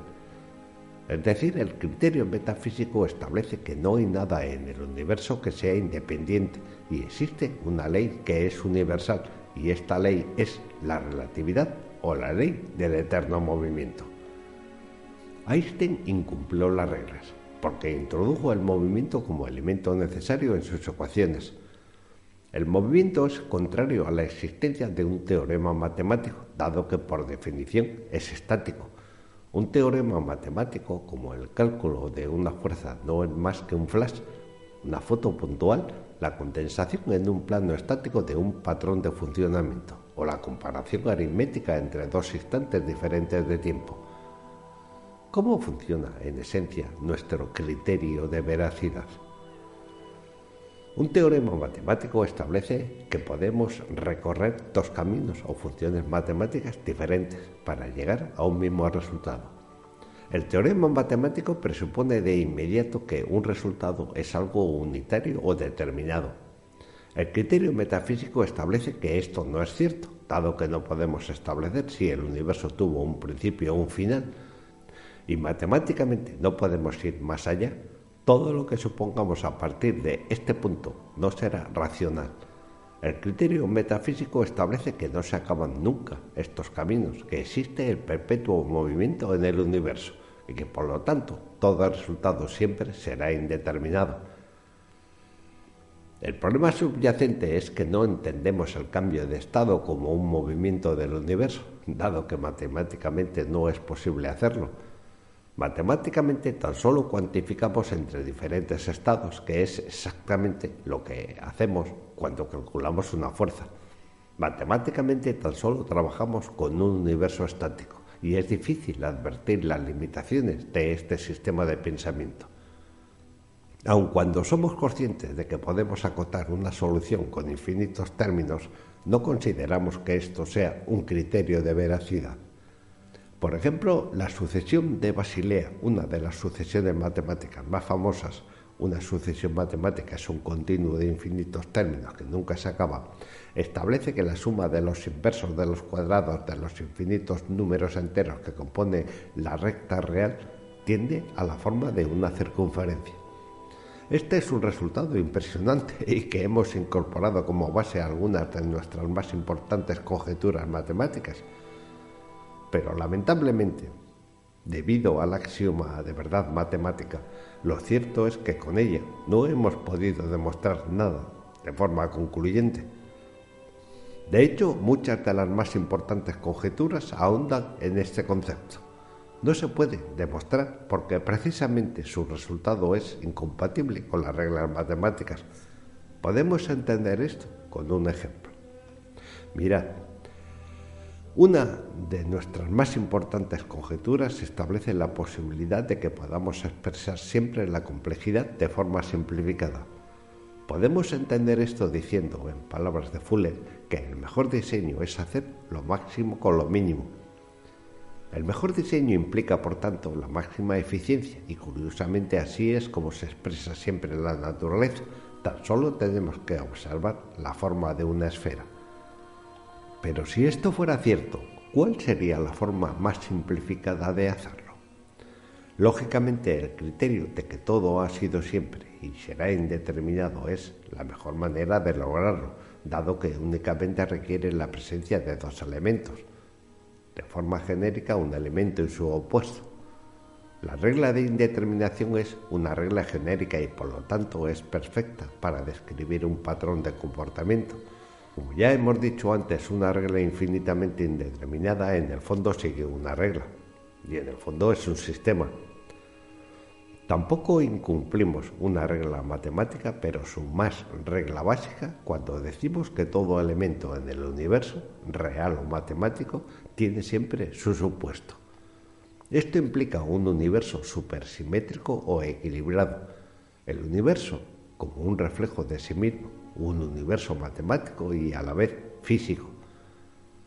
Observa que en un patrón determinado la regla es esta. La condición de inicio es igual a la condición final. Si nada puede contradecir esto como sistema de creencias, esta regla será universal. La podemos contemplar, por tanto, como si de un teorema se tratara.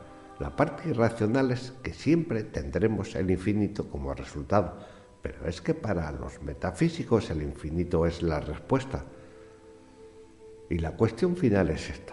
¿Podemos compactificar un sistema irracional y basado siempre en el infinito o principio de la eterna dualidad de tal manera que ésta sea siempre su regla de comportamiento? Si podemos hacerlo, habremos creado una respuesta que tendrá un resultado determinado. Habremos creado un sistema, una unidad o un universo matemático, geométrico e imaginario este universo tendrá dos planos, un plano real y otro imaginario. Habremos creado un sistema opuesto al sistema matemático, pero sin violar el principio de relatividad que siempre establece que necesitamos dos puntos de vista para entender la realidad. Paradójicamente, la que conocemos como la fórmula matemática más bella del universo, la identidad de Euler, nos dice que esto es cierto Podemos crear un sistema matemático completamente irracional que siempre tienda a una identidad y para ello tan solo tenemos que dar sentido a dos planos opuestos de la realidad. Y es que genéricamente la identidad de Euler expresa la forma de condensar una realidad matemática infinitamente irracional en una forma acotada, algo que bajo nuestro punto de vista no deja de ser un resultado determinado la identidad de Euler nos da un patrón de entrelazamiento dimensional. Nos dice que el universo es un fractal que en último término se puede sintetizar en la forma de una unidad. Esta unidad no es un punto de inicio ni un punto final como el Big Bang o el Big Crash, sino que tiene su propio movimiento. Ahora bien, Este movimiento es opuesto al movimiento que observamos en el universo. Es un movimiento transversal, un movimiento que jamás podremos detectar porque opera en un plano diferente de la realidad.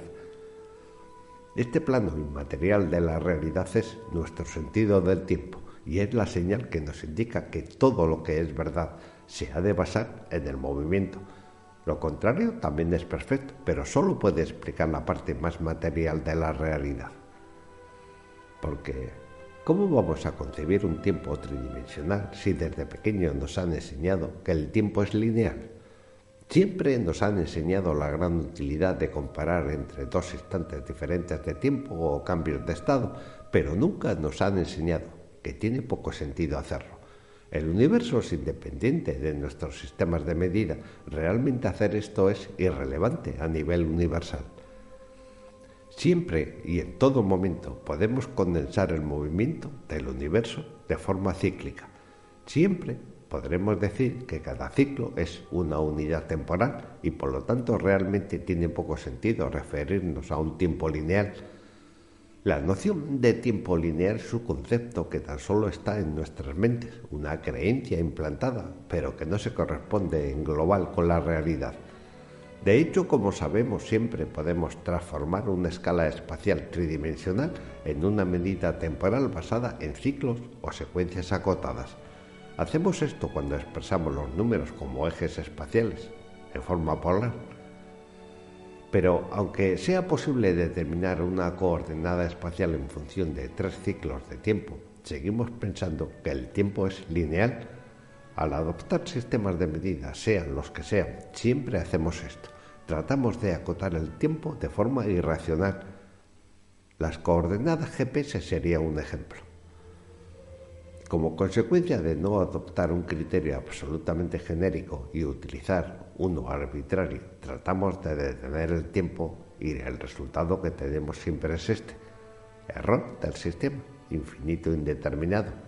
Cualquier variable que introduzcamos para describir el universo siempre ha acabado de la misma manera.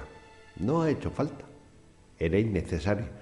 El mundo cuántico, que tan solo se basa en la probabilidad, sería un ejemplo perfecto. Ningún criterio humano es necesario. El libro de los muertos dice en el capítulo 112, El ojo de Horus es tu protección. Osiris, señor de los occidentales, constituye una salvaguarda para ti. Rechaza a todos tus enemigos. Todos tus enemigos son apartados de ti. Un pasaje que recuerda realmente a la apertura del mar muerto, o por qué no, a la regla Roma de divide y vencerás. Crea escalas y más escalas a fin de que no pueda verse nunca la realidad.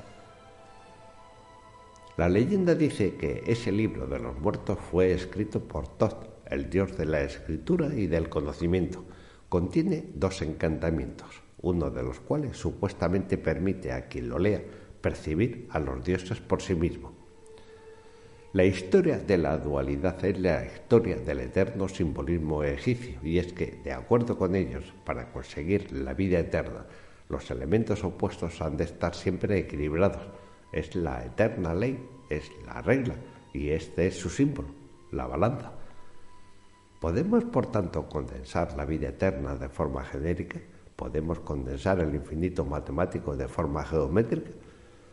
Tanto la identidad de Euler como los egipcios nos dicen que es posible hacerlo, pero resulta que matemáticamente se nos cierra la puerta, porque el infinito no es respuesta.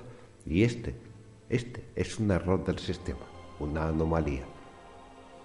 En consecuencia, para romper la regla, lo único que tenemos que hacer es tender a la unidad, crear todo un sistema basado en ella y no solo en la dualidad. ¿Cómo saber algo que no sabemos? ¿Cómo saber que no estamos manipulados si desde que tenemos uso de razón siempre hemos estado gobernados? Todo está en equilibrio porque todo se basa en el permanente cambio de estado, donde unos ven algo determinado, otros ven algo que nunca empieza y acaba. Pero supongo que estaremos de acuerdo en que no hay nada que pueda detener el movimiento de una onda.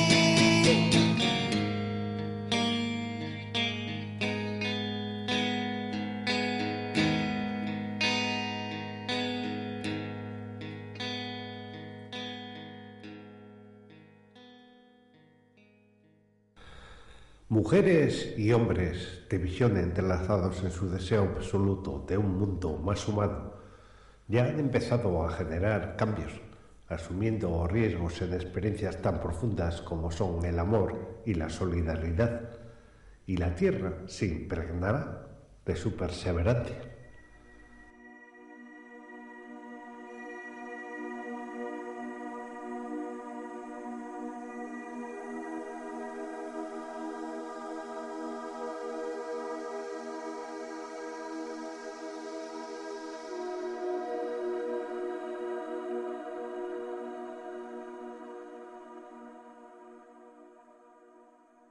No puedo recordar exactamente dónde estaba caminando por el vecindario, como lo he estado haciendo todos los días, desde que me recuperé de mi enfermedad. A veces empezaba una caminata y me parecía interminable, sobre todo si hacía buen tiempo. Ese día fue uno de esos días. Al andar mi mente divagaba con pensamientos, recuerdos y reflexiones no había método en mi tren de pensamientos. Así marchaba absorto mientras daba la vuelta a cada esquina, preocupado por el escenario global actual, por el antagonismo político que se aprovecha de temores instintivos generalizados. Qué lástima, pensaba, justo cuando el mundo está física e informacionalmente más conectado que nunca pero las redes sociales globales de Internet, en lugar de conectarnos en un sentimiento de humanidad, se están convirtiendo en instrumentos para promover el partidismo, la superstición, los prejuicios y las teorías de conspiración. Me preguntaba por qué el nacionalismo y el populismo están en su plena expresión, justo cuando los países y los pueblos están vinculados como nunca Hoy legiones de Marco Polo cruzan el planeta, exploran la única Tierra, se conocen, se casan entre sí y teniendo hermosos bebés multiculturales de razas mixtas y se van dando con sus propios sentidos de que realmente todos estamos en el mismo planeta barco. Pensé que la pandemia reciente había explotado, al mismo tiempo que muchos países estaban siendo dirigidos por personas cuya visión se enfocaba en espejos retrovisores, personas temerosas de la fusión de la humanidad, temerosas de compartir y tener responsabilidad por los bienes comunes, enarbolando el lema de volver a la grandeza del pasado. Esta cohesión de las fuerzas instintivas del pasado con sus miedos a lo nuevo era avivada por políticos oportunistas que en pos del poder entendían que no era un asunto de racionalidad, sino de susto colectivo, una tendencia tribal, la que se estaba encendiendo en el mundo ante los cambios proyectados por la emergencia de una nueva globalización cultural, económica y espiritual, basada en una nueva cosmovisión de un planeta donde todos estamos a bordo por otro lado, los que vislumbran la nueva humanidad están fragmentados y no saben cómo articular la fuerza intuitiva, espiritual, de unicidad de la vida, para unir a los que tienen esta visión de un mundo integrado.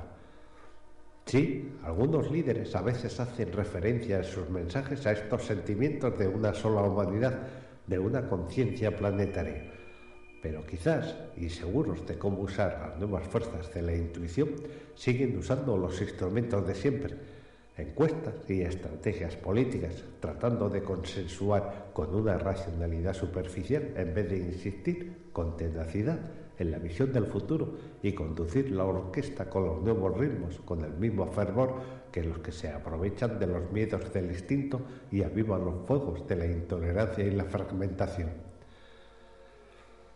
Estos pensamientos se agitaban en mi interior mientras caminaba. ¿Qué pasó con la nueva espiritualidad prometida? La nueva era, la nueva humanidad. ¿Qué pasó con la esperanza? ¿Qué pasó con el amor? ¿Cómo puede este lío conducir a una nueva humanidad? ¿Hay algo mal con el diseño del universo? Con estas preguntas volví en la próxima esquina. Levanté los ojos para ver el entorno inmediato y noté que estaba pasando por un lote baldío donde había habido recientes movimientos de tierra. Todo se veía muy sombrío y olía a tierra herida. No era una vista bonita y continuaba al parecer por toda la calle. Continué caminando por la acera que bordeaba la parcela y de momento noté a un hombre sentado en un banco mirando atentamente el terreno. Cuando pasé caminando frente a él, disminuí la velocidad de mis pasos.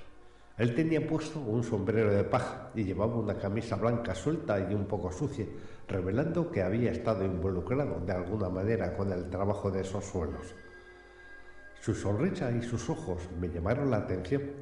La sonrisa era como la luz de la luna, suave, brillante, contagiosa y sus ojos brillaban de alegría, como los ojos de un niño de cuatro años que recibe regalos de Navidad. Me miró y yo le dije, buenos días. Y él respondió, buenos días, mi amigo. Y luego, con mirada inquisitiva y alegre, me preguntó, ¿te gusta mi jardín? ¿Verdad que es hermoso? Y señalaba el terreno baldío. Yo le respondí, bueno, a decir verdad, lo que puedo ver es un lote estéril vacío con la tierra revuelta. Realmente no me parece hermoso. Y él respondió, ay, eso es porque eres un caminante que mira las cosas momentáneamente y no del todo, lo entiendo. Pero tienes que mirarlo como lo hace un jardinero. Tal vez, la próxima vez que pases, es posible que el suelo esté fertilizado con estiércol entonces no solo lo verías como desordenado, sino que también dirías que huele mal. O en otro momento puedes ver podas o despejes, con todo en confusión.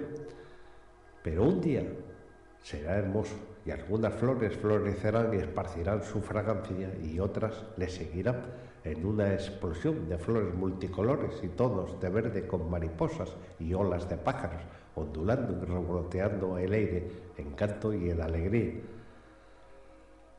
Yo me detuve mientras él hablaba. Enfatizaba con gran entusiasmo sus palabras, con gráciles gesticulaciones de sus brazos, para subrayar lo que estaba diciendo, como si él ya estuviera viendo la belleza frente a sus ojos. Bueno, yo le dije, le deseo buena suerte y espero que sus expectativas del jardín se hagan realidad. Y mientras reiniciaba mi caminata. No, espera un poco, insistió. No lo entiendes, porque si lo hicieras, verías el proceso en su totalidad, como una semilla y un árbol en flor. Todo es cíclico. ¿Por qué insistes en verlo como una foto fija cuando es una película?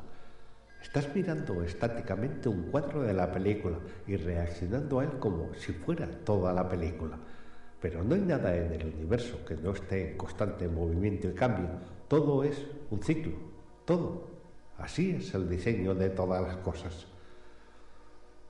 Me detuve y me di media vuelta para mirarlo.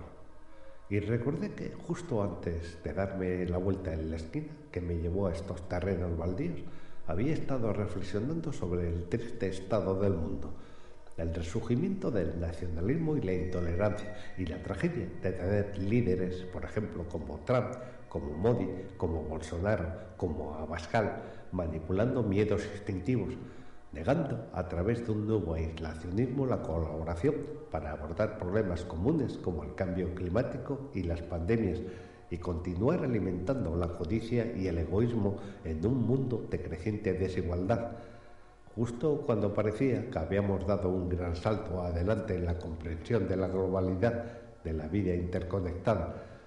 En cambio, estábamos de nuevo en un sálvese quien pueda. Recordé haber pensado con tristeza lo remotas que sonaban las esperanzadoras palabras de Desmond Tutu de que un día nos despertaremos y nos daremos cuenta de que todos somos familia y que dudé si en realidad habría un gran diseño de la existencia. Entonces, ahora, cuando este jardinero elogió la belleza de las tierras removidas estériles y las llamó un hermoso jardín, cautivó mi atención.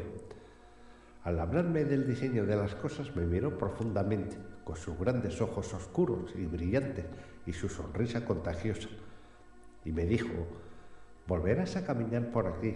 Es posible que te hayas distraído o olvidado al respecto, pero ya has caminado por aquí muchas veces. En otras ocasiones viste que era diferente, tal vez verde, ajardinado o tal vez salvaje, podado, labrado, renovado, despejado, pero nunca descuidado. No, nunca descuidado porque este jardín siempre está siendo cuidado. Tú estás solo caminando y tu mente está obsesionada con cómo se ven las cosas en el momento del paso. Pero si pudieras integrar tus caminatas anteriores y futuras, verías, en vez un hermoso jardín en diferentes etapas de crecimiento y realización. Verías este lugar como lo ve un jardinero residente, en todos sus momentos de potencial y belleza real, porque es en el ciclo donde radica su inmensa belleza. ¿Me entiendes? dijo mientras guiñaba un ojo y comenzó a caminar hacia el interior del lote de la tierra removida, silbando una canción matutina. Movió su mano en despedida y me dijo, nos vemos la próxima vez que pases y trata de recordar y no te preocupes, todo está diseñado y el jardinero cuida el jardín en todo momento. De alguna manera caminé con los pies más ligeros, miré los terrenos recién removidos y hasta pensé que veía flores y percibía aromas de flores exóticas en mi imaginación. Y mi angustia se calmó. Entonces recordé unas palabras que leí una vez referentes a una nueva humanidad. Las posibilidades reales de una nueva humanidad están ocultas para aquellos que miran solo la superficie de la situación mundial. Estaba tan feliz de haber conocido a aquel jardinero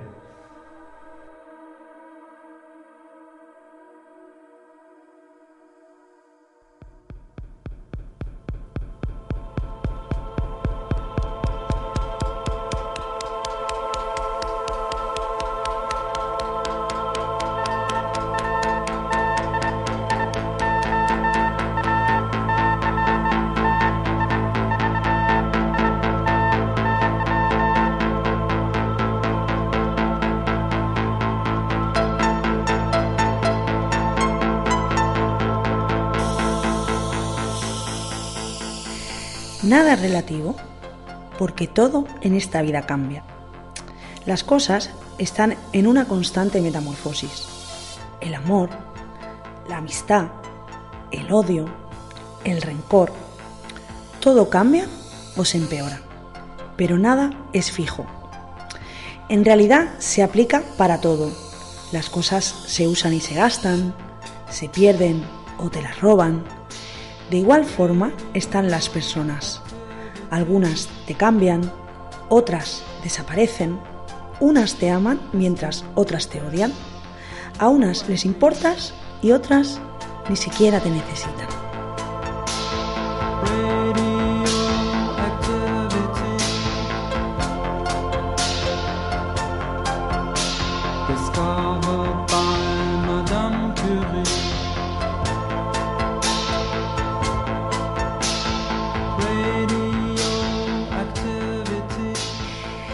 La hora de que el verbo baje su volumen.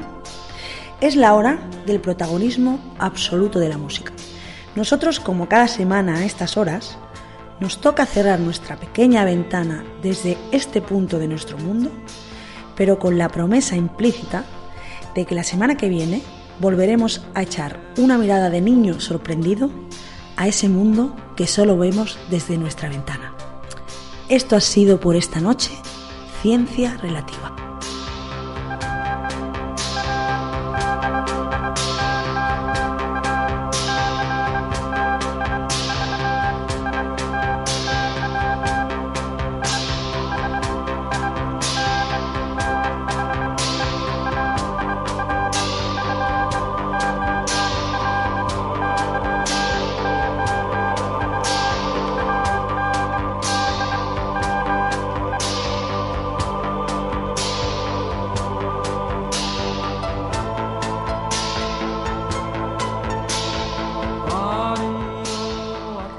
Y sí, ya solo nos queda la despedida.